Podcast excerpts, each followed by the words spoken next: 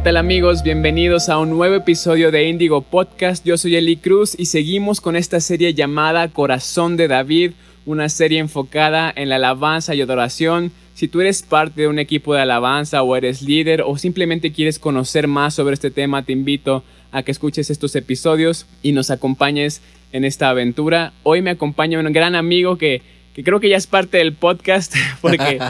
sí siempre está enseñándome cosas, siempre está aquí conmigo.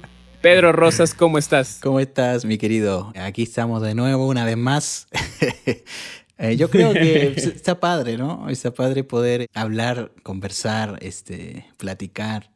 Estoy feliz de poder estar en este podcast, este Corazón de David, ¿verdad? Así es. Muchísimas gracias por, por el tiempo, por, por darte el espacio para compartir aquí con nosotros. Pedro, me gustaría empezar por esta parte que, es, es, de tu historia, el, cómo, cómo, llegaste a la música cristiana, cómo fue ese proceso en el que em, empezaste en la música. Híjole, eh, hace harto años.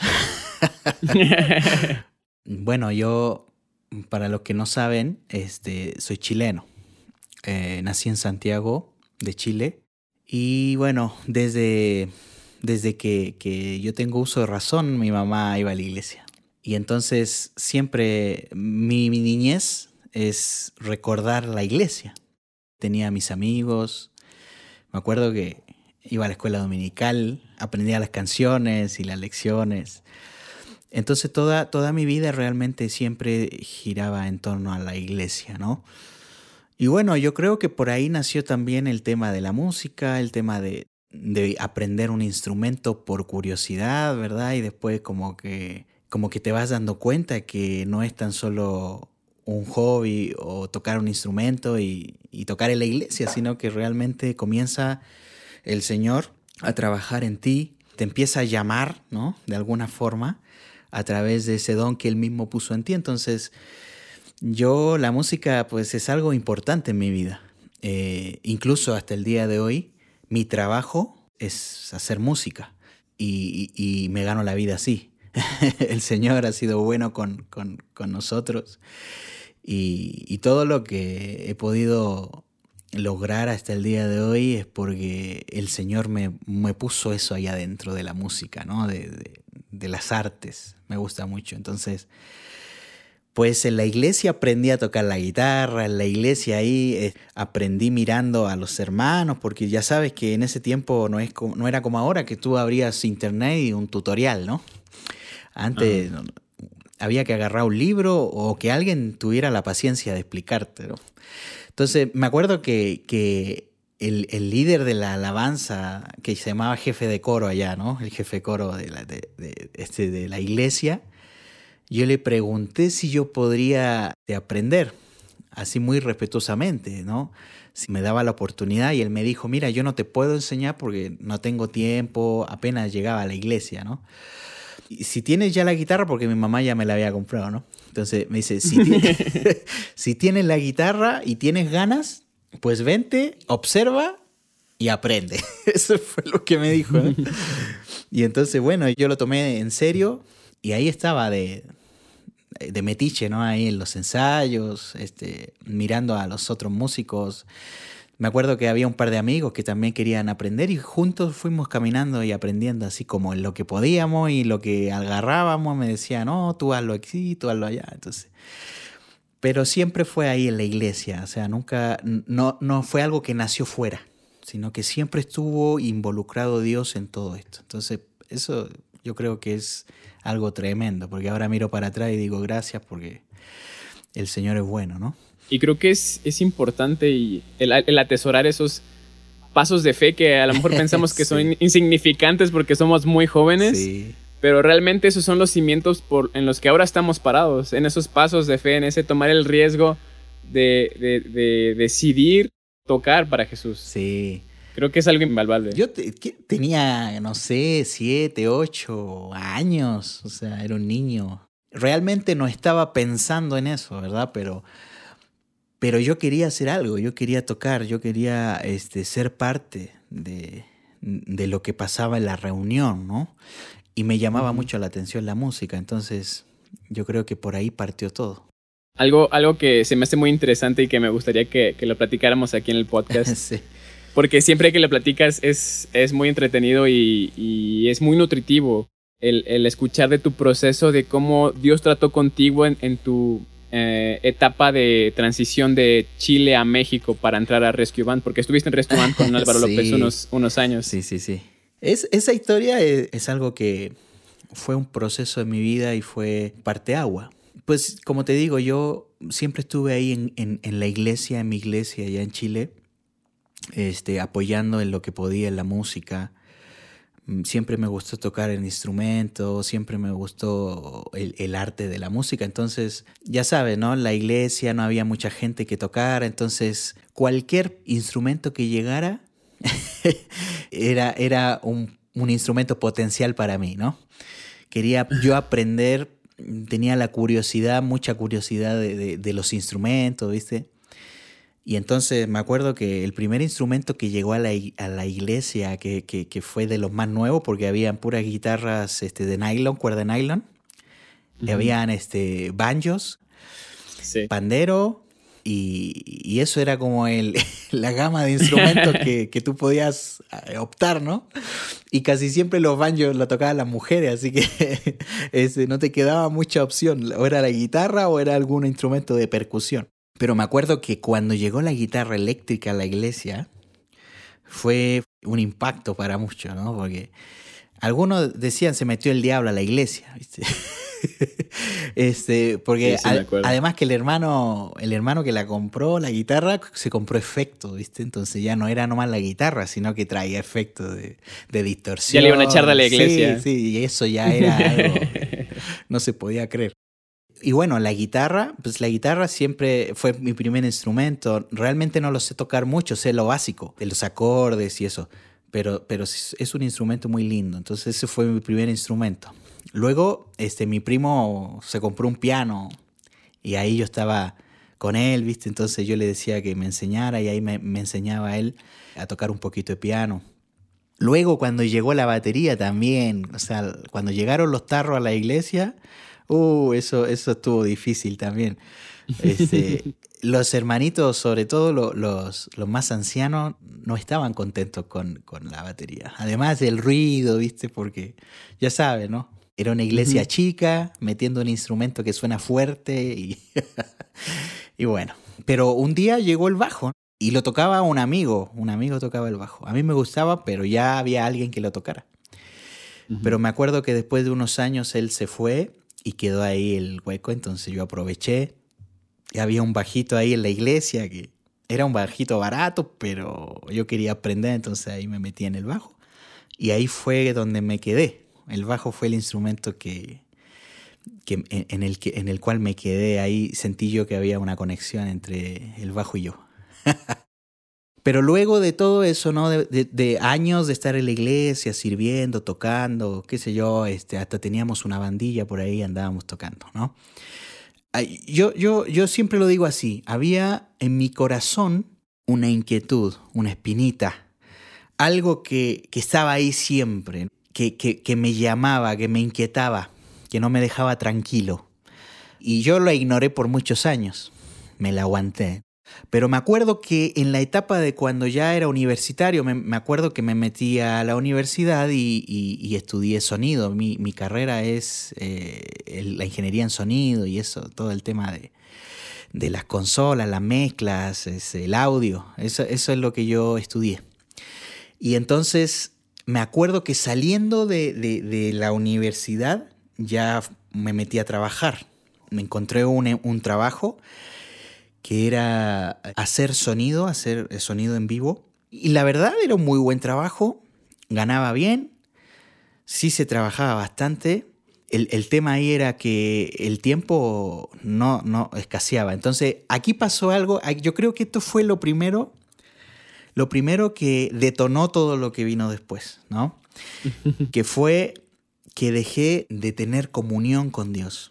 Porque antes... Por las ocupaciones. Sí, antes de eso, cuando yo estudiaba, pues yo estaba ahí sirviendo en la iglesia, el pastor es mi tío, entonces yo estaba muy, muy involucrado en todo el tema de, de la iglesia y Pero cuando salí de, todo esto de la, universidad me puse a trabajar, pasó que, era, era, era tanta la carga de trabajo que yo dejaba de ir a la iglesia y en casa empecé a perder los tiempos que tenía con Dios.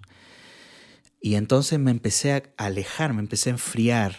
Digo, no llegué a un punto en el que me importaba nada la iglesia ni Dios, o sea, yo siempre estuve ahí, pero te, te enfrías, ¿no?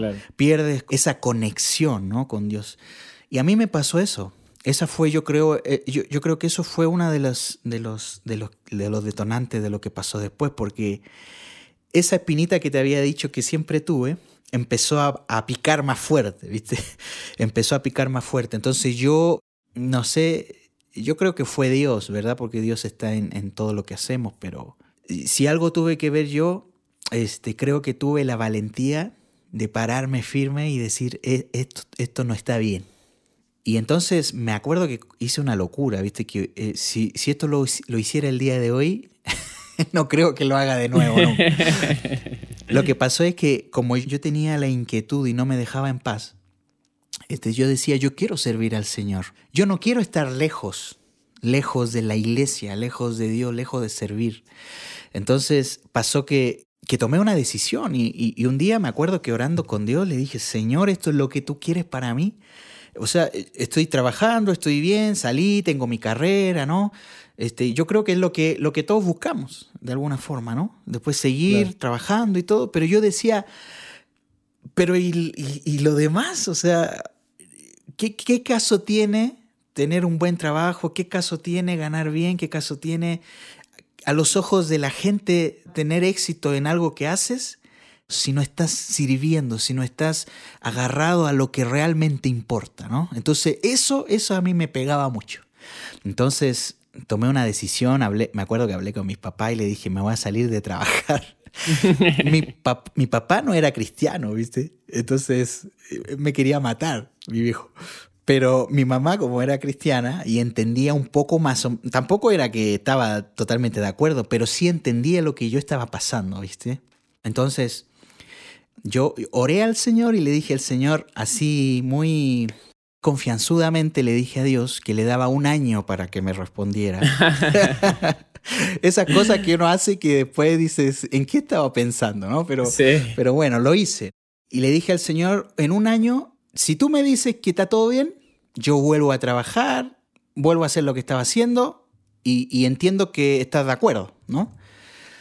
Pero yo quería saber qué, era, qué, qué el Señor opinaba de, de, lo que estaba pasando, ¿viste? Y creo que es algo, eso es algo importante. Porque de repente hacemos planes, caminamos, tenemos proyectos y peleamos con tanta garra para, para llegar a al, al, éxito, al terminar lo que empezamos, que de repente no, no paramos a preguntarnos si Dios está de acuerdo. Porque mira, déjame decirte una cosa, Dios no te va a abandonar. Incluso, incluso si estás caminando un camino que, que no es tu propósito, Dios va a estar ahí. Incluso va a bendecir tu vida porque Él no te va a dejar de proveer, ¿viste? Porque tú no estás haciendo lo que tienes que hacer. Porque algunos me dicen, no, pero es que, ¿sabes qué? Nunca me faltó nada, estaba bien, yo elegí esta carrera y todo funcionó bien, Dios me bendijo. Y le dije, pues es obvio que te va a bendecir Dios porque es tu Padre. Así es. o sea, Dios no te va a abandonar porque decidiste algo que no está en su corazón. No te va a abandonar, aunque pecares, te va a seguir amando y va a estar ahí contigo porque ese es el amor incondicional de Dios. E-, ese es su corazón para sus hijos. Pero yo quería ir un poquito más allá. Yo quería saber si el, el, anhelo de Dios era el mismo anhelo que tenía yo. Ese, yo creo que ese era el punto, e-, era lo que estaba en mi corazón ahí dando vuelta. Entonces, bueno, tomé esa decisión loca, ¿verdad? Este, me acuerdo que en ese tiempo estaba soltero y todo, entonces pude, de alguna forma, este, fue el tiempo para hacerlo, ¿no? Me lancé, me lancé por fe.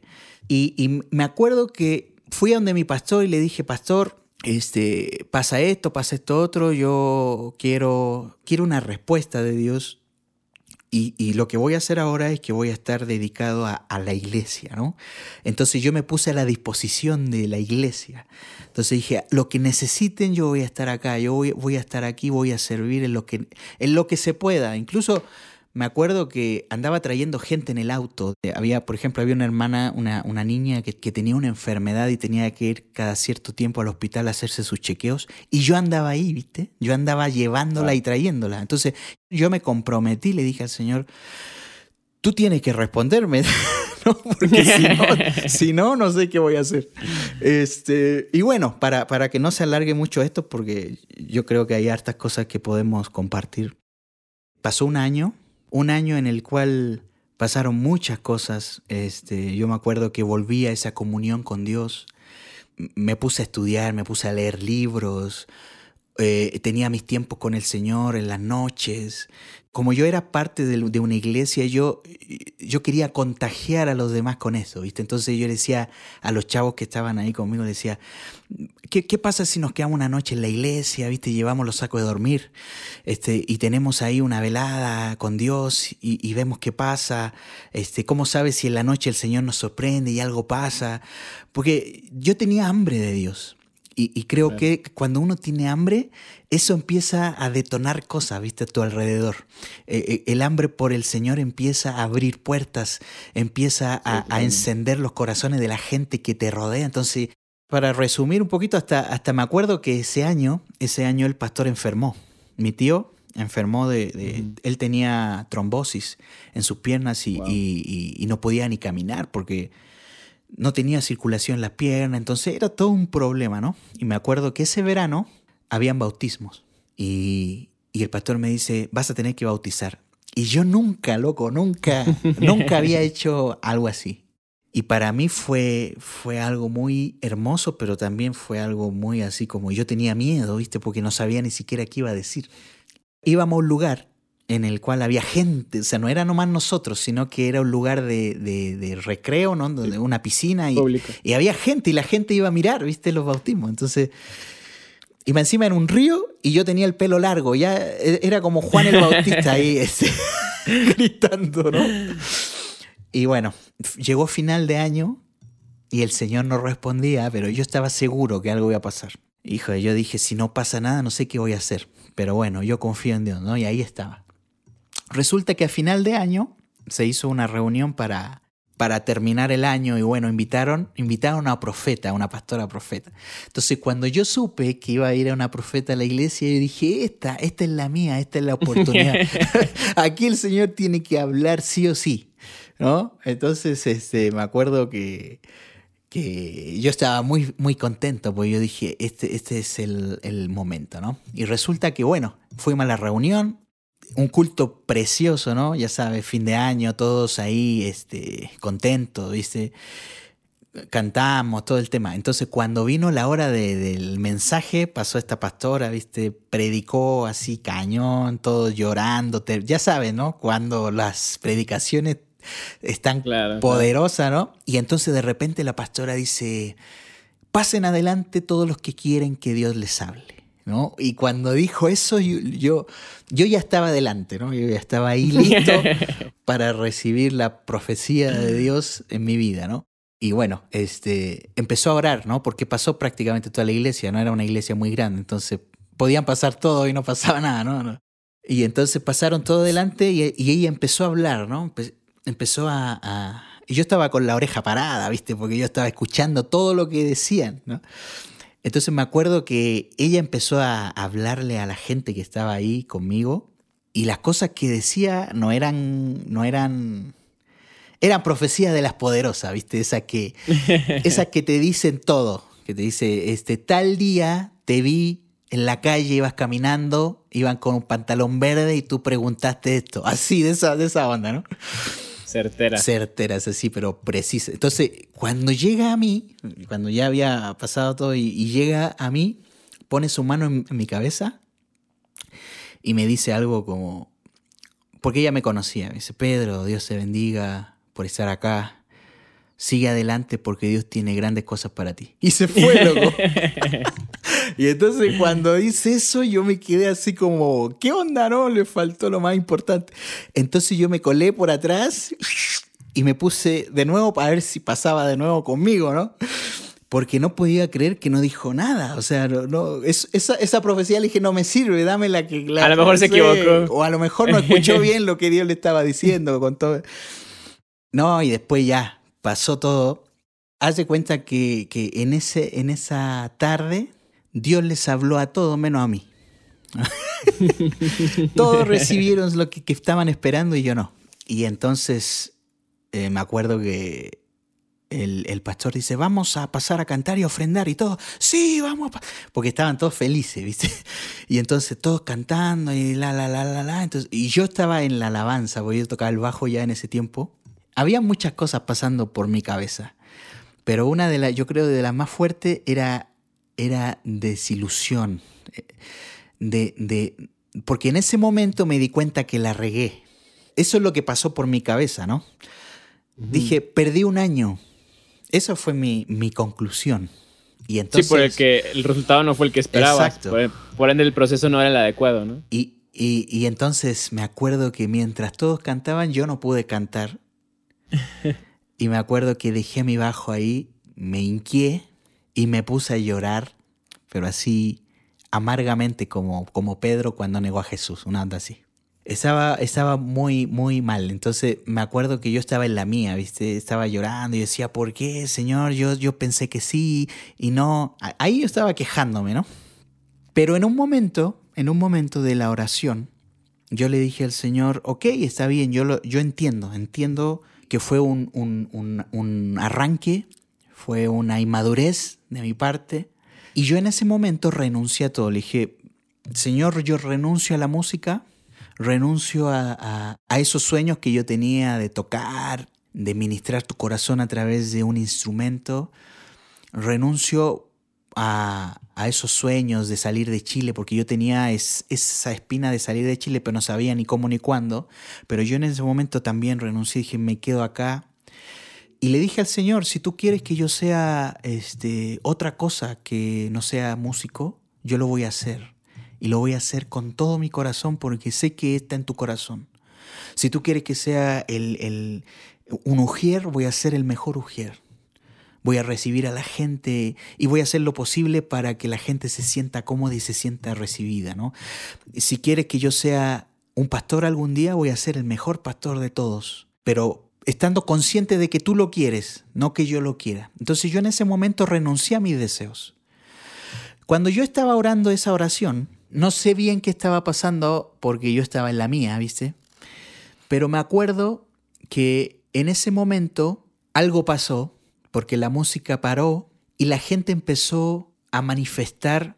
¿Viste cuando la presencia de Dios se manifiesta? La gente empieza a hablar fuerte, empieza a hablar en lengua, empiezan como un mover. Bueno, eso, eso pasó en ese momento. Yo no supe bien qué estaba pasando porque yo estaba llorando y ahí estaba quejándome ahí este, amargamente eh, triste, ¿no? Y entonces me acuerdo que alguien viene y toca mi espalda, ¿no? Y me dicen, Pedro, te están llamando, ¿no?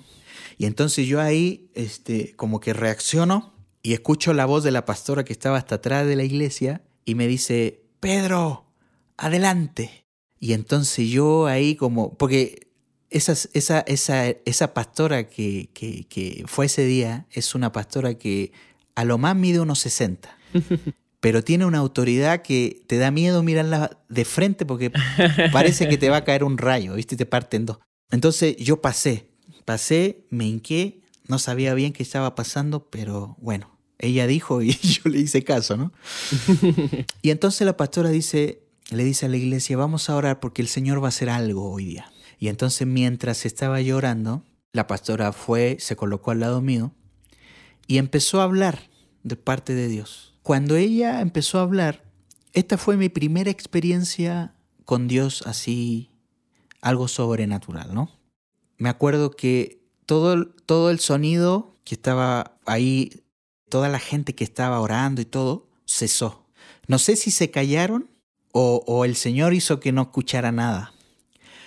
Pero el tema fue que yo escuchaba muy claramente cada palabra que la pastora estaba diciendo. Y entonces ella, ella empezó a decir esto, más o menos así. Pedro, escuché tu oración. Escuché cuando dijiste renuncio. Y esa era la palabra que yo estaba esperando que dijeras. después ella dice, yo ya hice todo lo que tú tienes en tu corazón. Solamente tienes que esperar a que ocurra. En ese momento, cuando ella dice eso, yo me la haría llorar porque para mí era Dios y yo. O sea, estaba Dios y yo, nadie más. Por eso te digo que no sé si se callaron o el Señor enmudeció todo, pero yo escuchaba solamente su voz y escuchaba muy claramente lo que Él decía a través de la pastora. Entonces ella me dijo, si tú no renuncias a lo que quieres, nunca yo voy a poder sembrar lo que yo quiero para ti. Entonces es necesario que tú mengues para que yo pueda crecer. Y entonces cuando eso estaba pasando, bueno, yo estaba feliz, ¿no? Porque cuando ella dijo todo lo que todo lo que estaba en mi corazón estaba también en el corazón de Dios. Entonces ahí yo entendí que no fue una locura, que esa espinita que estaba en mi corazón era Dios. Era Dios que estaba llamándome, estaba llamándome, pero yo me hice el sordo por mucho tiempo, ¿no? Y entonces, de ese, de ese día que fue esa reunión, Pasó un mes y yo ya estaba acá en México. En un mes pasó lo sobrenatural. Me, este, así para decirlo rápido, en, una, en una plataforma de las que habían en ese tiempo que se llamaba MySpace, era una página de músicos, entonces yo me hice un perfil y me acuerdo que lo primero que, me salió ahí en, la, en, la, en las sugerencias fue Álvaro López y Rescue Band. Y yo era fanático de esa banda, ¿no? fanático, tenía ahí los discos, los cassettes y todo el tema. Y, todo el mundo ahí en Chile del ambiente de músicos cristianos conoce a Álvaro López. Entonces, me acuerdo que, yo, yo, le mandé una solicitud porque dije, wow, qué increíble que podamos comunicarnos por este medio, ¿no? Estaba recién saliendo el tema de las redes sociales, recién. Y, y me acuerdo que yo le escribí un post de agradecimiento, ¿no? Así como mi hermano soy Pedro, soy de acá de Chile, te agradezco que, que, hagas música de excelencia para Dios, te seguimos acá todos, este, te mando un abrazo y gracias por bendecir nuestra vida. Algo así le escribí, ¿no? Y resulta que al otro día él me escribió de vuelta, o sea, me respondió y me mandó un mensaje privado. Y, y, cuando me respondió yo no podía creer que era él, dice. Y entonces estuvimos ahí mandándonos mensajes y de vuelta y de vuelta hasta que al final, porque yo no creía que era Álvaro López, pensé que era alguien que me estaba jugando una broma. ¿viste? Yo dije, esto este debe ser alguien que me conoce y está jugando. ¿eh? Pero no, era él. El tema es que él me invitó a ser parte del, del, ministerio, me invitó a ser parte de la escuela que estaba en ese tiempo, sin conocerme. Ahí está lo sobrenatural, ¿viste? Ahí está, porque cuando Dios abre puertas, nadie las puede cerrar. Y las puertas que abre Él, nadie las puede abrir. Y yo, mira, yo no tenía ni pasaporte, pero en un mes yo ya estaba aquí en México sin tener un peso porque había dejado de trabajar hace un año y, me pagué mi pasaje, me compré ropa, me compré una maleta porque ni maleta tenía. Este, y me vine. Y ahí, bueno, los años, estuve 10 años con Álvaro y, Rescue y fue, fue un, un, viaje hermoso, un viaje de aprendizaje, un, un viaje en donde vi a Dios en donde lo conocí de una forma más profunda, en donde tuve la oportunidad de sentarme con, con muchos jóvenes, con, gente que hacía lo mismo que yo, de alabanza. Tuve el, honor de poder platicarles, de poder hablarles y de alguna forma de poder hablarles de parte de Dios. Entonces fue algo que humanamente no podría yo haber hecho, pero Dios abrió puertas, Dios, Dios se la jugó conmigo, ¿viste? Por ese paso de fe que, que, de alguna forma me atreví a dar. Claro. Entonces, es tremendo porque eso cambió mi vida. Y hoy día yo radico acá en México, tengo mi familia, tengo mi esposa, mis hijos. Hace poquito nació mi hija, mi tercer hijo. Ah, y, y, estoy en, en, en, un ministerio tremendo aquí con mis suegros, este, una iglesia hermosa, con gente, con gente tremenda. O sea, tuve la posibilidad de viajar prácticamente por toda Latinoamérica, eh, México, y Estados Unidos, y hacer lo que me encantaba, que era ministrar a través de un instrumento. Entonces, Dios cumplió esos sueños que tenía dentro, pero, pero realmente te digo algo, a Dios no le importaba tanto eso, lo que Él quería era que yo lo conociera, que dejara de tener una religión y tuviera una relación con Él y supiera que es verdad que dice la Biblia que Él es un, es un Dios de milagros. Viste que Él es un Dios que abre puertas, Él es un Dios que pone reyes, saca reyes, Él, él, él, él lo puede hacer. Entonces, si hay algo que, que, yo pudiera decirle a la gente que, está, que va a escuchar este podcast, que sé que va a ser mucha gente, y a lo mejor hay gente que, está, que guardó sus sueños en un baúl y dijo, esto ya nunca más se va a hacer. Hay gente que a lo mejor se rindió y dijo, esto no es para mí. Gente que, que a lo mejor Dios les dio una palabra, pero ya pasaron muchos años y no vieron ningún fruto, entonces dijeron, probablemente fue una palabra de emoción y no fue Dios. Y guardaron todas estas cosas y las dejaron en el baúl del corazón y cerraron la puerta con llave, ¿no? ¿Y qué te puedo decir yo? Dios puede hacer cualquier cosa. Dios puede mover montañas para que tú puedas pasar. Él lo único que está esperando es que tú des un paso de fe, ese paso que nadie se atreve a dar, ese, ese paso que todos están esperando que otro lo dé para que, para que no pase nada, ¿no? los pioneros, los pioneros son los que, los que abren brecha, los pioneros son los que dan los pasos, los, los, que llegan los trancazos, los reciben los pioneros. Los que preparan el camino. Los que abren camino. Y yo creo que cada uno de nosotros está calificado y capacitado para abrir una brecha. Así es. No es que algunos solamente, no, todos.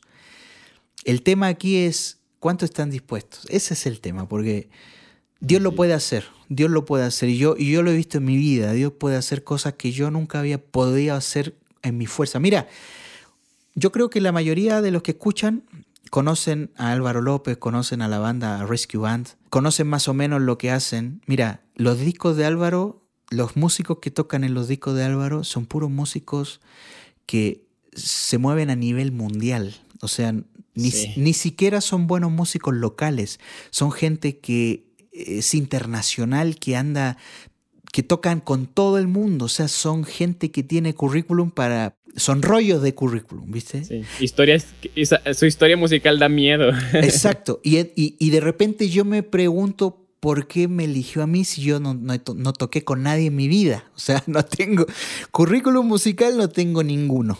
Pero eso es, eso es lo valioso que... Y sabes que me acuerdo un día que le pregunté a Álvaro, le dije, ¿por qué me llamaste? ¿por qué me invitaste? Y no me supo responder. Yo creo que Dios le tocó el corazón, este, Dios abrió esa puerta y él no sabe ni siquiera por qué. Pero, pero como te digo, Dios, Dios puede hacer lo que nosotros no podemos hacer y, a través de, incluso a través de nuestras de nuestro sueño, a través de, de las ganas que tenemos, Él usa todo eso para, para, para mostrarte su gloria, ¿viste? Mencionaste algo, algo importante y que creo que es necesario que, que, toque este punto. Dijiste renuncio. Y creo que esa es una palabra clave para la vida de un, de un adorador.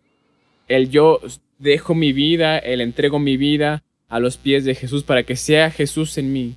Porque como cristianos creo que muchas veces caemos en buscar ser la mejor versión de nosotros mismos cuando nunca se trató de ser la mejor versión de nosotros mismos, sino ser la versión de Jesús para los demás. Ser un Jesús para los demás. Y una vida entregada, rendida a Dios, porque por consecuencia todo lo que va a hacer es adoración. Exacto. En cualquier ámbito en el que se desenvuelva. Sí, fíjate que eso es tremendo. Eh, nosotros acá en la iglesia, bueno, tú eres parte del ministerio y y nosotros también tenemos una historia porque estamos juntos en el ministerio. ¿no? Eh, y yo creo que el Señor ha ido muy profundo en el tema de la adoración con nosotros. No porque, no porque seamos el, gran ministerio ni porque ahí estamos lo, lo bueno, sino que simplemente hemos querido vaciarnos. Yo, yo lo entendí eh, en ese tiempo cuando vine para acá, entendí que necesito vaciarme necesito dejar de, de, lado eso, lo que yo quiero, lo que yo anhelo, lo que, lo que yo persigo, mis planes, porque mira, la vida del cristiano debe ser un plan que Dios hace, no que tú haces. Así. O sea, yo creo que todos cuando partimos hacemos nuestros planes, ¿viste? Por ejemplo, hay gente que, que tiene todo planeado, o sea, este, en qué casa va a estar y en qué, en qué ciudad va a vivir y, y dónde quiere y cómo quiere que sea la casa. O sea, tienen todo planeado desde el principio. Y de repente llega Dios a tu vida y da vuelta a todo, ¿verdad? Y, y, yo he entendido eso, yo, yo, yo he aprendido a confiar en Dios porque eh, este, de repente cuando, cuando las cosas no salen como, como tú quieres, te sientes como que el suelo se, se mueve y tú dices, ¿y? ¿y dónde está Dios? Y te empiezas a cuestionar. ¿Por qué Dios no está haciendo lo que yo estoy pidiendo? ¿Por qué Dios no está haciendo lo que yo tenía planeado?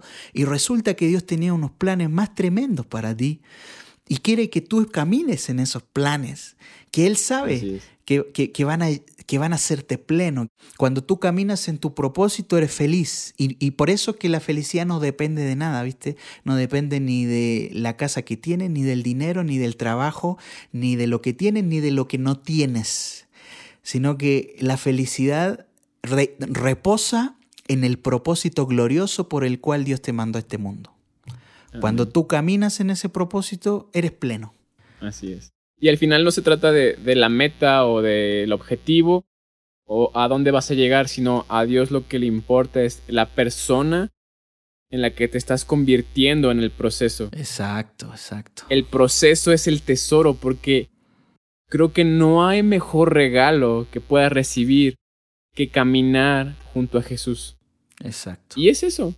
Es eso. Jesús no te va a dejar caminar en el desierto solo. Y, y, si estás orando quizá porque la montaña se mueve, para que la montaña se mueva, y ves que no se mueve, es porque Jesús está preparado para subir la montaña contigo. Sí, sí, sí, así es. Tiene que ver con la renuncia, que lo, con, lo que, con lo que hablábamos al, a, hace rato. Sí. El simplemente soltar quien yo soy. Fluir. Y dejar que Él sea. Así es. Dejarte llevar por Dios, ¿no?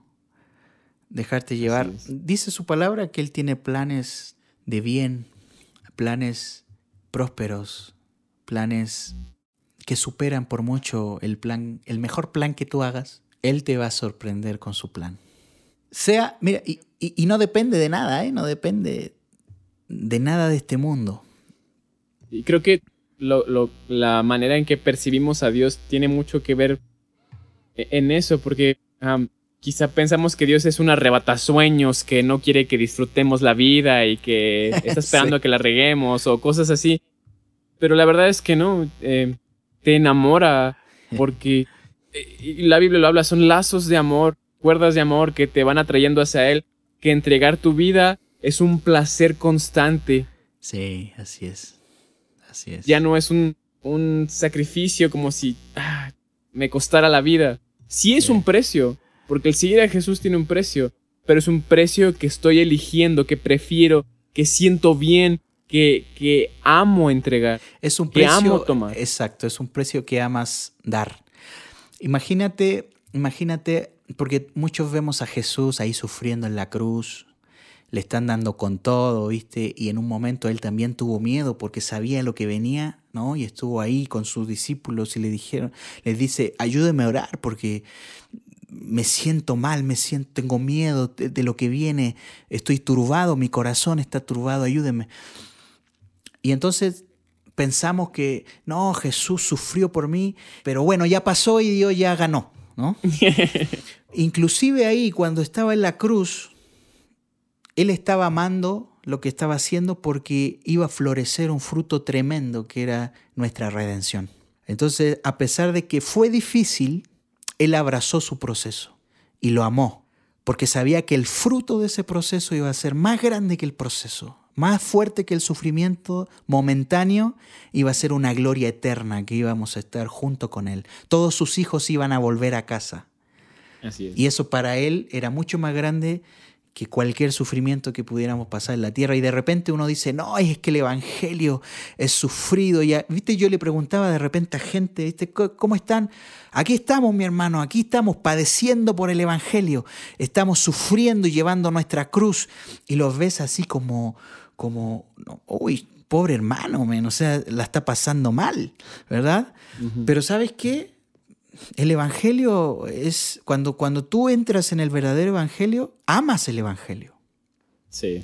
A lo mejor es difícil, eso no lo niego. Incluso Pablo lo decía, van a sufrir aflicción. O sea, Pablo nunca ofreció, ni Jesús ofreció un mundo de fantasía, ¿viste? O sea, no, no, van a sufrir aflicciones, pero yo he vencido al mundo. Y además, que cuando tú sabes por lo que estás luchando, te enamoras de lo que estás haciendo, te enamoras del cuerpo de Cristo, que es la iglesia. Sea como sea, sea difícil, ya sabes, tantas cosas que pasan en la iglesia y que muchos critican a la iglesia porque los pastores, porque los líderes, porque los, porque los músicos, porque también salen al baile los músicos siempre. Pero ¿sabes qué? Con todo eso, sigue siendo la novia de Jesús. ¿no? Con todas esas cosas que a lo mejor de repente no nos gustan, sigue siendo el cuerpo de Cristo. Y por eso tenemos que amarla, ¿no? Amar la iglesia. Y si, y si podemos aportar para que las cosas cambien, pues comprométete, no te pares afuera a juzgar a la iglesia, sino que métete adentro y, y, y haz un cambio, sé un agente de cambio. Si estás viendo que las cosas no están bien, no te quedes afuera con brazos cruzados diciendo, ay, esta iglesia, ¿cuándo va a cambiar? ¿No? Sino que métete a donde está quemando el fuego y comienza a hacer el cambio, ¿no? Ama a tus hermanos. No puedes influir o no puedes transformar o aportar en donde no amas. Exacto, exacto. No, eso, eso es imposible, es imposible como la unidad, ¿no? Muchos buscan la unidad en la iglesia, ¿viste? Y dicen, no, y es que tenemos que unirnos y tenemos que ser uno. Pero mira, si no estás en Jesús, si tú no puedes este, ser consciente de que eres uno con el Creador, no esperes a ser uno con tu hermano. Así Porque la unidad radica en la unidad con Cristo. La unidad del cielo se tiene que manifestar en la tierra. Así es. Pero no podemos manifestarla si ni siquiera estamos conscientes de que somos uno con Dios? Entonces de ahí parte todo. Yo, yo he entendido eso y, cada vez que puedo lo digo, ¿no? Anoté una, algo y me gustaría este, compartírtelo y a la gente. Sí, sí, sí. Claro. Con respecto a la adoración, porque tu podcast se llama El corazón de David y creo que David es un emblema de la adoración, ¿no? Mira, yo, yo lo, que, lo que admiro de, de David es que él estaba en otro pacto, pero pareciera ser que él tuvo un conocimiento muy profundo del Dios a quien adoraba. Creo que su pensamiento estaba muy cercano al Nuevo Testamento. Exacto. O sea, él tuvo la revelación de lo que venía y él caminó sobre eso. Porque si tú lees los salmos, él habla de Jesús. Sí. y fue muchos años antes de, conocer, de, que supieran que el Salvador iba a venir a esta tierra. Yo he entendido una cosa que e, es, yo creo que es, es una base para, para, el tema de la adoración. Y porque, porque a la adoración le podemos poner muchos nombres, podemos ponerle muchas formas. Algunos todavía piensan que la adoración es la música, otros piensan que la adoración es tu tiempo de intimidad, otros piensan que adoración es la, media hora o la hora que cantas en la iglesia. Para mí la adoración es, mira, aquí anoté algo, dice, la adoración es un propósito, la adoración es nuestro propósito. O sea, es algo tan, tan fundamental y que está dentro de nosotros, es parte del diseño del hombre la adoración. Sí. Este, porque, mira, en la palabra dice que nosotros fuimos creados para adorar. Incluso en Isaías 43, 21 dice, este pueblo he creado para mí, mi alabanza publicarán. Nosotros, nuestro por diseño, ¿eh? por diseño, fuimos creados para entregar a Dios adoración con nuestra vida, al estar en su presencia, al estar conectados, porque la adoración para mí es una conexión, una conexión con el Padre. Y, fíjate que, bueno, tú eres parte del, ministerio de acá de la iglesia, pero para la gente que no sabe eh, o, que, o que está escuchando este podcast porque les interesa el tema de la adoración. Y yo quisiera compartirles rápidamente un par de puntos que el Señor nos ha dicho y que yo creo que a ustedes les puede servir ahí en sus congregaciones, en su iglesia y en su vida, porque como digo, esto es parte del diseño. La adoración, vela así, la adoración es parte de tu diseño. No es, nuestra naturaleza. Sí, no es un tiempo, no es una forma, eres tú. Exacto. ¿No? Ok, mire, aquí, aquí, aquí va un punto que, que para nosotros fue muy tremendo porque nos hizo, nos hizo enfocarnos mejor en lo que teníamos que hacer, ¿no? Puse aquí como punto número uno, la adoración empieza en Dios y termina en Dios. Es un continuo y, muchas veces es representado como un río, un río que no deja de fluir, un río que no se estanca, un río que siempre está fresco. Eso es la adoración celestial. Ahora, ¿por qué empieza en Dios y termina en Dios? Porque nosotros entendemos que en el reino de los cielos, que es invisible, que en el reino donde, donde Dios está sentado en el trono, hay muchos seres que están en una adoración continua, y eso lo habla la palabra. ¿no? Incluso hay partes donde dice que los ancianos dicen santo, santo y qué sé yo, ¿no? Pero hay una adoración que fluye y que no para, que siempre está fluyendo. Esa es la adoración del reino. Parte en Dios, un día partió en Dios mismo y terminó en Dios mismo, en la eternidad. Esto es, es, un poco difícil de explicar porque nosotros estamos metidos en parámetros temporales, ¿no? Sí. Pero la eternidad es otro cuento. Entonces, la adoración es eterna también. Uh -huh. Porque todo lo que nace de Dios es eterno. Es eterno. ¿no? Así es. Entonces, esto, esto, esto está continuamente. Entonces, ¿qué pasa? Mira, es interesante porque cuando nos... Y aquí viene el segundo punto que puse aquí. Nosotros no creamos adoración, sino que conectamos con la adoración que ya existe en el cielo. Y lo que hacemos nosotros cuando comenzamos a adorar es conectar y manifestarla en la tierra. Así es. Qué, qué, qué, qué tremendo es esto, porque hay, mira, hay un, hay un verso en Colosenses capítulo 1, verso 15 y 16, lo voy a leer, dice, porque está hablando de Jesús, dice, porque en Él fueron creadas todas las cosas, todas, este es un absoluto, ¿eh? No, hay, no hay algo que quede fuera, incluso nosotros, sus hijos fuimos creados en Él. Las que están en los cielos, las que están en la tierra, visibles e invisibles, tronos, dominios, sean principados, todo lo que existe fueron creados en Él, en Cristo, por medio de Él y para Él. Incluso nosotros, sus hijos, fuimos creados por Él, en Él y para Él. ¿no? Por eso digo que nuestro diseño está en Dios y Dios en nosotros. ¿Verdad? Sí. Ahora, uh -huh. esto es importante, porque a la hora de adorar, nosotros lo que estamos haciendo es volver a nuestro diseño.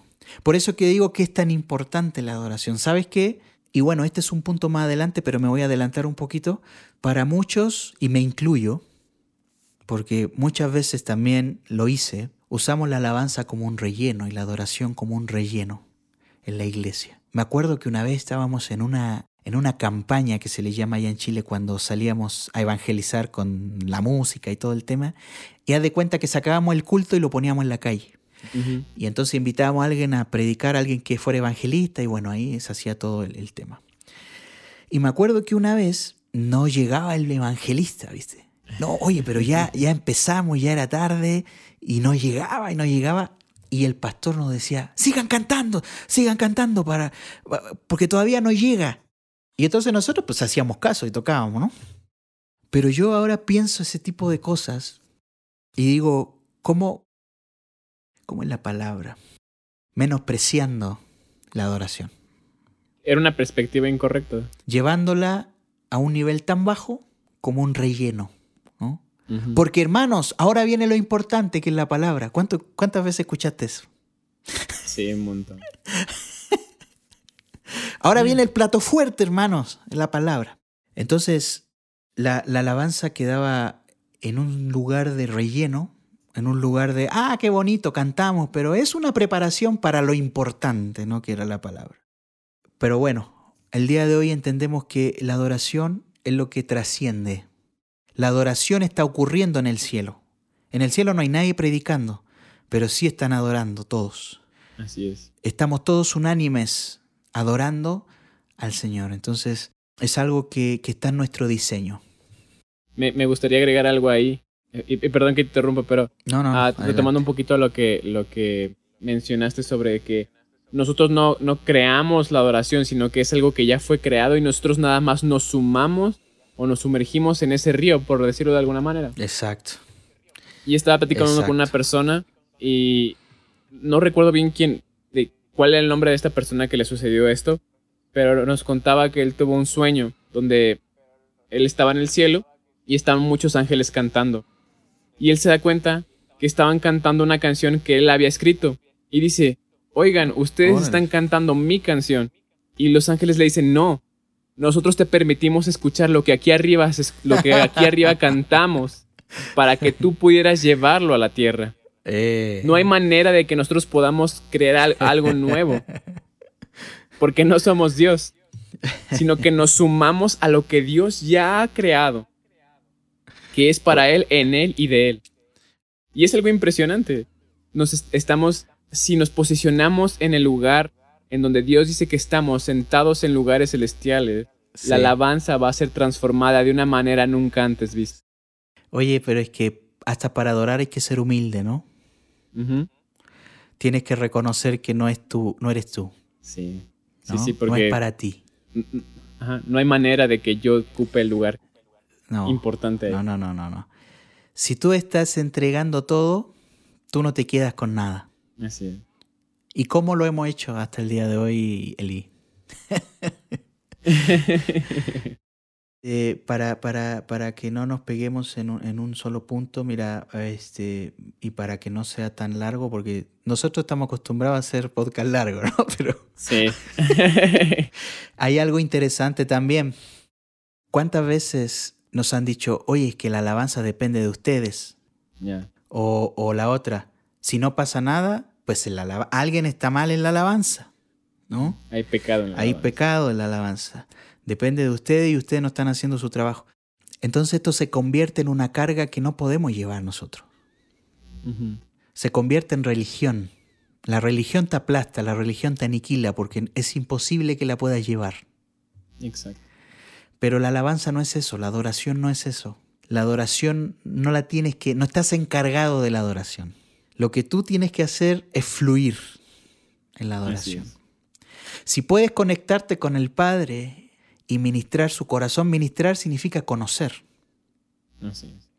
Entonces cuando yo ministro el corazón de Dios, estoy entrando en su corazón y estoy dándolo a conocer. Entonces cuando tú ministras el corazón del Padre, no es tu idea, no es lo que tú crees, no es la canción que tú... Mira, esto, esto es increíble porque hasta en eso, mira, nosotros hemos llegado a decir, es que esta canción pega, entonces la vamos a poner. sí. ¿No? Sí, sí, sí. Se ha transformado, mira, yo he escuchado a esta gente que dice, es que sabes qué, la gente se aburre con esas canciones, tienen que cambiar. La, la adoración se ha convertido en un entretenimiento. Si la gente no le gusta... donde se usan canciones para mover emociones. Sí.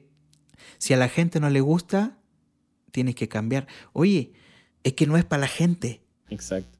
Es, es, es una conexión con Dios. O, ve a decirle a los ángeles que cambien la canción. Esa es la otra, ¿viste? Que te pares al frente del trono de Dios y le digas, Señor, necesitamos canciones nuevas. es, que esa, es, que esa canción para ti no me gusta. Sí. y ahí te das cuenta de que la adoración no está bien enfocada. Dice, en el momento que dices es que no me gusta, es que no me siento cómodo, es que el grupo alabanza no lo está haciendo bien, ahí ya estás en un enfoque equivocado. Totalmente. Hay varias cosas que, que, podríamos sacar de ese punto, ¿no? Hay varias cosas que... Eh, y yo lo dejo también, yo sé que, que si tú que estás escuchando, lo empiezas a a meditar en tu corazón estos puntos que, que de alguna forma queremos transmitir, Dios va a empezar a hablar a tu vida, no vamos a ser nosotros, sino que el Espíritu va a comenzar a hablar a, tu, a tu espíritu. Y vas a sacar muchas más cosas de esto, ¿no? Y otras cosas más tremendas, ¿no? Otra cosa importante, las expresiones de adoración no definen si eres adorador. Por ejemplo, hay gente que no sabe cantar y ellos mismos piensan que no pueden adorar porque no saben cantar, porque no saben tocar un instrumento, porque no hacen nada relacionado con las artes. Pero la expresión de adoración no es lo mismo que la adoración en sí. Tú te conviertes en un adorador porque estás conectado al Espíritu de Dios. Mira, hay algo importante. En Juan capítulo 4, versículo 24 dice, Dios es Espíritu. Y los que le adoran En espíritu y en verdad es necesario que le adoren. Aquí hay un punto importante. No podemos adorar si no estamos en Cristo. Una de las cosas que hace la regeneración cuando Cristo viene a tu vida y te lleva al diseño original es conectar tu espíritu a su espíritu. Cuando Él se hace uno contigo, tú te reconectas. Cuando Dios le dice, si comes este árbol, ciertamente morirás. Ese morirás no está hablando de que nosotros como seres físicos vamos a dejar de, de, pisar esta tierra, sino que la muerte de la que está hablando ahí significa te vas a desconectar de la fuente de la vida que es Dios. Así es, separación. Separación. Exacto. Entonces cuando nosotros pecamos fuimos desconectados, porque el pecado hace eso. Te desconecta de Dios. Entonces cuando tú te desconectas de la fuente de la vida, mueres. ¿No? Entonces cuando viene Cristo y te redime y te lleva a tu imagen original, te vuelve a conectar con la fuente de vida. Entonces tu espíritu está conectado al espíritu del Padre, está conectado al Espíritu Santo, estamos conectados al Espíritu de Cristo. Y cuando tú estás conectado, recién puedes adorar, porque el requisito para adorar es hacerlo en espíritu. Así es. Entonces, ninguna adoración es válida si no estás en Cristo. O es verdadera si no estás en Cristo. Por, ¿Verdadera por qué? Porque en espíritu y en verdad. O sea, ¿qué significa eso? Que la adoración está en Cristo porque Cristo es la verdad. Él es el camino, Él es la verdad y Él es la vida. Entonces, Así es. la adoración original o la adoración que está fluyendo en el cielo es una adoración espiritual. Y la forma en la que nosotros podemos conectar esa adoración espiritual es a través de nuestros espíritus. Así es. Y del Espíritu de Cristo que está en nosotros. Entonces nosotros solamente podemos adorar en espíritu. Entonces cuando tú estás conectado a Jesús, eres un adorador. no necesitas nada más. Todos somos adoradores. Así es. Totalmente. el, el tema aquí es a lo mejor te gustaría expresarlo a través de una canción. Eso es válido. Pero no podemos decir que no podemos adorar. Sí, porque eh, es parte de la cultura de creer que la adoración se trata de, la música. Y es muy común. Pero adoración se trata de cómo tú rindes tu corazón, tu voluntad, tu vida en cada cosa que haces a Dios. Esa es, adoración. Eh, si yo pudiera resumir la adoración, eso sería adoración. Y por eso es en espíritu y en verdad, porque mi espíritu que está posicionado en Cristo y en lugares celestiales, todo el tiempo está anhelando adorar a Dios. Y en verdad, en verdad, porque estoy, porque he aceptado a Cristo y, Cristo es mi fundamento. Creo que. Exacto. E, e, es, es, más sencillo de lo que el ser humano y más el cristiano religioso tiende a complicarlo todo demasiado. Todo. no, es que tiene que ser así es que tiene que ser así. Es que si no es así, no es adoración. O sea, todo lo quieren meter en un molde, ¿viste? No es que tiene que ser tal estilo musical. No es que tiene que ser con estos colores para la pintura. No es que tienes que ponerte esta ropa. O sea, todo, todo tiene que ser un molde. ¿Viste? Y en Dios, en lo espiritual no hay molde porque tú no puedes meter algo espiritual en un molde. Y todo esto que estamos hablando, la esencia de todo esto, de la adoración de Dios, de nosotros, es espíritu. Entonces, no, no hay por dónde, no hay por dónde meterlo. Punto importante también, somos embajadores, yo creo que todos estamos de acuerdo con eso, somos embajadores de un reino invisible, de un reino celestial, así como Cristo cuando vino nos reveló un reino que no conocíamos, ahora nosotros revelamos ese reino en Cristo. ¿no? Y, el tema es establecer ese reino. Porque podemos conocer, podemos haber escuchado hablar del reino, pero otra cosa es establecerlo. La adoración es la herramienta más poderosa para establecer el reino. Al conectar con la adoración del cielo, tú estás convirtiendo la atmósfera de donde estás en la atmósfera del cielo. Estás transformando una dimensión natural y estás trayendo una dimensión sobrenatural. Por eso que en medio de la adoración hay mover profético, porque la voz del cielo en Cristo está hablando. Cristo es el espíritu de la profecía. Así es. Y como nosotros necesitamos a Cristo para poder adorar, empieza a mover lo profético. ¿no? Milagros, prodigios, señales son manifestaciones de una realidad celestial. Así es. Es simplemente eso. Y también en, la, en medio de, de- de todo esto, de, de- la atmósfera celestial que creamos cuando nos unimos a la adoración del cielo, hay revelación. Porque la adoración del Padre es a través de Cristo y Cristo es el espíritu de la revelación. Así es. ¿no? Entonces, todas esas cosas deberían ser natural en los tiempos de adoración. En realidad todo el tiempo, porque ah, la palabra dice que el reino de los cielos está dentro de nosotros. Sí. O sea, Jesús te empoderó, eh, te empoderó lo suficiente para que tú en el lugar que estés, tu adoración fluya y transforme ambientes y transforme situaciones, que defina situaciones quien tú eres en tu esencia. Exacto. Y la Así tierra está gimiendo, está pidiendo a gritos la manifestación de esa adoración. Ah, entonces tengo que ir cantando todos los días en la calle bien fuerte. No, no se trata de eso, se trata... La, la adoración no es un tipo de... Es una posición del corazón. Es identidad. Tiene, tie- tiene que ver con muchas cosas. Pero, pero no lo miremos como, como, algo, como algo que podemos meterlo en un, en un programa de, de culto. ¿No? Porque así lo hemos visto. La adoración es como el, el- el tiempo de música de la del, del- del culto. ¿no? Y no es, eso no es adoración, ¿no? Como último punto para terminar, dale el, el lugar y la importancia que tiene la adoración. Totalmente.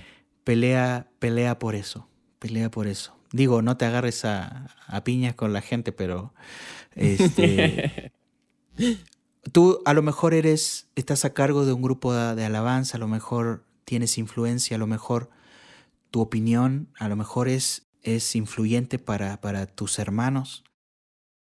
Entren en, en este espíritu de la adoración, el espíritu de Cristo, y abre tus ojos, ve lo, lo trascendental que es adorar a Dios y dale, dale la importancia que tiene y lleva a, a tus discípulos, lleva a la gente a la cual está a tu cargo, llévalos a, a- a- a que sean conscientes de lo que significa realmente adorar. No es relleno, no es entretenimiento, no es una preparación para algo más, no es cantar, no es bailar, no es danzar, no, no- no es para el tiempo de ofrendas. Eh, La adoración es tu esencia, la adoración es tu eh, identidad, la adoración es tu conexión con el Padre. Eso es la adoración. Y, y, y sí, de repente meterlo en 30 minutos en un culto no está fácil, pero si conectas, si conectas con el Espíritu de Dios, si conectas con su presencia, si conectas con el corazón del Padre, si conectas con la adoración del cielo y todas estas cosas que hemos hablado comienzan a ocurrir, no importa que sean cinco minutos, pero van a ser cinco minutos que van a transformar la vida de la gente que está ahí, ahí adorando, Así es. ¿no? Los cinco minutos más poderosos. Más poderosos que van a ver. pues creo que otra vez rompimos el récord. Va una hora y cuarto casi. si quieres ser un gran adorador, haz las cosas aún las más pequeñas con todo tu corazón rendido a Dios. Sí, Creo que ese es el secreto para ser el, mayor, el mejor adorador, el mayor. amén. Hazlo más pequeño con todo tu corazón rendido a Dios. Amén, amén. Y vas a ver cómo eso va a cambiar tu perspectiva. Eso es. Y am, si, si tú estás liderando un equipo, creo que te animamos, te animamos a que no te rindas, porque ser líder no es fácil. Más un líder donde es el equipo más visto, es el equipo donde posiblemente hay los egos más grandes, el orgullo más grande, donde hay competencia, donde hay eh, Sí. rivalidad, donde hay eh, diferencias. Porque te lo digo por experiencia, aún, aún en el logro cristiano hay muchas diferencias y muchas rivalidades en las bandas. Tuve cinco años de gira con, en la banda en la que estaba y ves de todo. Y, Sí. y verlo en la iglesia es aún más difícil, pero te animamos a que ah, no, no te rindas, no te rindas en tu equipo, no te rindas en, en tu adoración, no importa lo que veas, mantén tu enfoque en Jesús. Así y es. eso va a hacer que tu adoración no cese. Hay muchas Sí. cosas que decir, yo creo, con respecto a eso, pero esperamos que, con lo que el Señor nos ha hablado y lo que tú puedas eh, encontrar en el secreto de Jehová y en tu, en tu comunión con Dios, porque es importante. Si hay algo que, yo les podría decir a los ministros de, de alabanza, es sin intimidad no puedes, no puedes ministrar el corazón del Padre porque no sabes lo que el Padre está pidiendo, no sabes lo que el Padre está deseando en su corazón. Entonces, e, es, lo primero, ¿no? La intimidad con Dios, tu comunión con Él, vive para Él, este, sé valiente, párate donde otros están renunciando, párate firme y, defiende, defiende lo que es adoración, la, la verdad de la adoración no una tarima, no un puesto, no un instrumento, sino que la identidad que tenemos como hijos, ¿no? Esa es la adoración. Así es, totalmente. Yo, yo cierro con esto, nuestra relación con Dios tiene que ser sí o sí de beneficio para los demás. Así es. Y eso por consecuencia es adoración. Así es, sí, así es. Bueno, pues Quizá, quizá sería, sería bueno hacer una segunda parte. Sí. Ahí depende de ti. pues muchas gracias, Pedro, por, por compartir este tiempo. quizás tarde y, sé que tienes a tu hija, tu, tu hija recién nacida. Y ah, gracias por, por, tomarte el tiempo de, de, compartir, de estar aquí con nosotros, de compartir tu sabiduría. Realmente es un tesoro, un tesoro para mí y para muchas personas que me lo han dicho. E-, eres, eres un gran amigo, eres una persona increíble y si quieren hacer música de calidad, de, gran calidad, eh, con gran creatividad, con, con pasión por Jesús, Pedro es el indicado. Eh, te dejo sus redes sociales en todas las descripciones, incluso en mis historias voy a estar compartiendo eh, sus trabajos. Por si quieres comunicarte con él, también lo voy a etiquetar para, para que te comuniques con él. Y, ¿Algo que quieras agregar, Pedro? Gracias, amigo, por, por tu apoyo. Este, no, feliz de estar acá. Ojalá que, que podamos seguir platicando. Yo sé que Dios tiene tremendas cosas para ti. Sé que tu, tu podcast va a ser de bendición para mucha gente. Sé que lo está haciendo ya, pero vas a ver cómo Dios va, va a hacer esto mucho más grande de lo que pensamos y va a alcanzar mucha más gente de la que pensamos también.